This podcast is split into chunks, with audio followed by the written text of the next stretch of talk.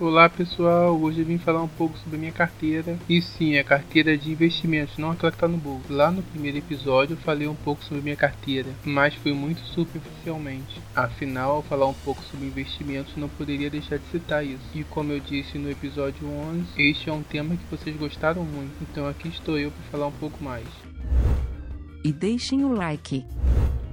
Bom, para começar, eu não trabalho de carteira assinada ainda. Afinal, para se ter experiência é preciso ter experiência. Devido a isso, eu trabalho como técnico de informática de modo informal. Então, eu não tenho nem altos ganhos e nem ganhos recorrentes. E devido a isso, eu invisto em títulos bem específicos. E quando eu digo títulos específicos, eu quero dizer aqueles com entradas baixas. Ou seja, 100 reais é o teto, 1 real é o chão. Os meus investimentos estão tudo nesse meio. Bom, pelo menos o valor aplicado, é claro. Afinal, eu tenho alguns FIIs, por exemplo, que subiram de valor. Um bom exemplo disso é o FII BTLG, ou BTG Pactual Logística, se preferir chamá-lo assim. Quando eu entrei, ele valia em torno de 90 e agora 110. Assim, tirando os dividendos, eu tive 20 reais de lucro nesse FII, sendo que no caso dos FIIs, meu objetivo são os dividendos, então isso não ligo muito não. Mas um plus de vez em quando é sempre bom. O que eu costumo ficar olhando mesmo o preço de mercado são as ações, mesmo não operando como day trade, mas de meses em meses eu troco, mas quando se fala de algo atual, eu só tenho na carteira três ações. Para começar, eu tenho o BID 4, onde eu tenho 270% de rendimento, e vou vender somente quando chegar a 300% ou quando tiver uma oportunidade irresistível de entrar em alguma coisa, em alguma outra ação ou FII, por exemplo. As outras duas ações que eu tenho no momento são BIPAN 4 e TRPL 4, e com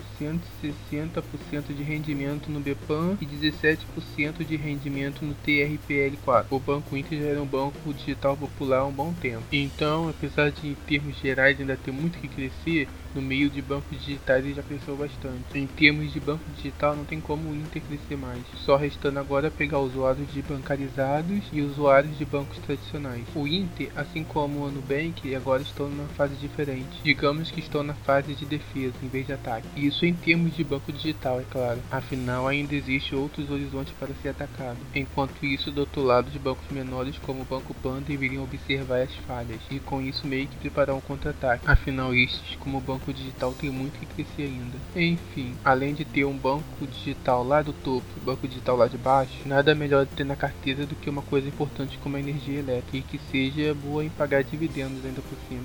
Daí a minha escolha pela ISA, mas eu não invisto em ações somente diretamente. Eu também invisto em ações por meio de fundos. Até um tempo atrás eu investia por meio dos fundos da Orama, pois com a possibilidade de entrar com um valor de até um real, eu com o tempo ia pondo os trocadinhos. Então até recomendo isso para quem está começando agora. Afinal, o objetivo é ficar cheio no final, mesmo que seja de grão em grão. Mas falando da minha carteira atual, agora eu estou nos fundos da XP, o Strange, Selection e DNA. E quando se fala de 100 reais para cima, as possibilidades no mundo dos fundos ficam enormes. Cada fundo tem lá sua estratégia, mas são tantos fundos que alguns têm estratégias parecidas. Então escolher um para dizer que é seu é realmente difícil. Por isso que eu acabei escolhendo mais de um. E dos meus fundos atuais, o fundo que teve menos rendimento foi um rendimento de 1% e o maior foi de 11%, e tendo uma média de todos os fundos atuais de 3,5% de rendimento. E eu tive esse resultado pois nem todos os meus fundos são de ação. De 6, 2 são de ações, e desses dois, um é ações ESG. Mas além desses dois, eu tenho um de renda fixa e três multimercado, onde cada um segue uma estratégia diferente.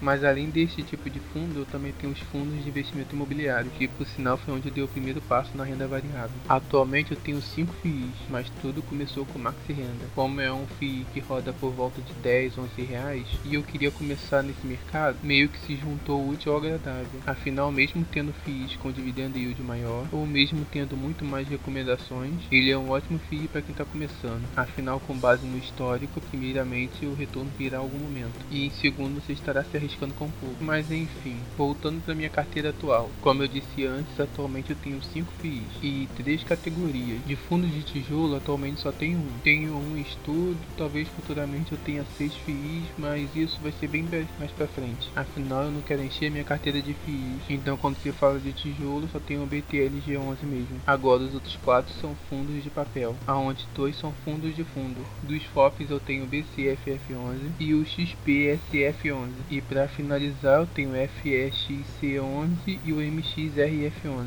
Bom, de renda variável é isso. Agora falando de renda fixa, além do fundo citado anteriormente, eu só tenho alguns títulos do Tesouro Direto, alguns CDBs e o RDB da Nubank. Bom, do Tesouro Direto eu tenho um pouquinho de cada tipo de título. Como eu cheguei a citar lá no episódio 1, por exemplo, tendo primeiramente o IPCA 45 para o longo prazo, mas também o IPCA 55 com juros semestrais, pois assim tem algo pingando até 2055, mesmo não tendo a bola de neve como o IPCA 45. Bom, a taxa pré-fixada dos IPCA ficou baixa e os valores mínimos para se aplicar ficaram altos. Então não tenho mais investido neles, mas estão ali na minha carteira atual. Afinal, esses são investimentos pensados no longo prazo. Mas eu não tenho somente investimentos de longo prazo. E pensando no tesouro direto para médio prazo, eu tenho os títulos pré-fixados, onde eu sigo uma ideia parecida dos IPCA, por exemplo, onde eu tenho o pré-fixado 2026 e o pré-fixado 2031 com juros semestrais. E por fim, não poderia sair no curto prazo sem o tesouro Selic. E a mesma coisa que eu faço com o tesouro direto, eu faço com o CDB do Sofisa Direto, indo de CDB com liquidez diária, CDB pré-fixado e CDB IPCA, só pondo aqui e lá de acordo com as taxas atuais. Afinal, nos CDBs da Sofisa direto dá para investir com real. E bom, apesar de diversificada, minha carteira ainda não está tão diversificada assim. Por causa da reserva de emergência, eu acabo ficando com 56% de renda fixa, por exemplo, 13% de fundos, 29% de FIIs e 3% de ações. Então, talvez futuramente eu entre mais em ações e em fundos. Mas por enquanto é isso. Então, até a próxima e tchau, tchau, pessoal.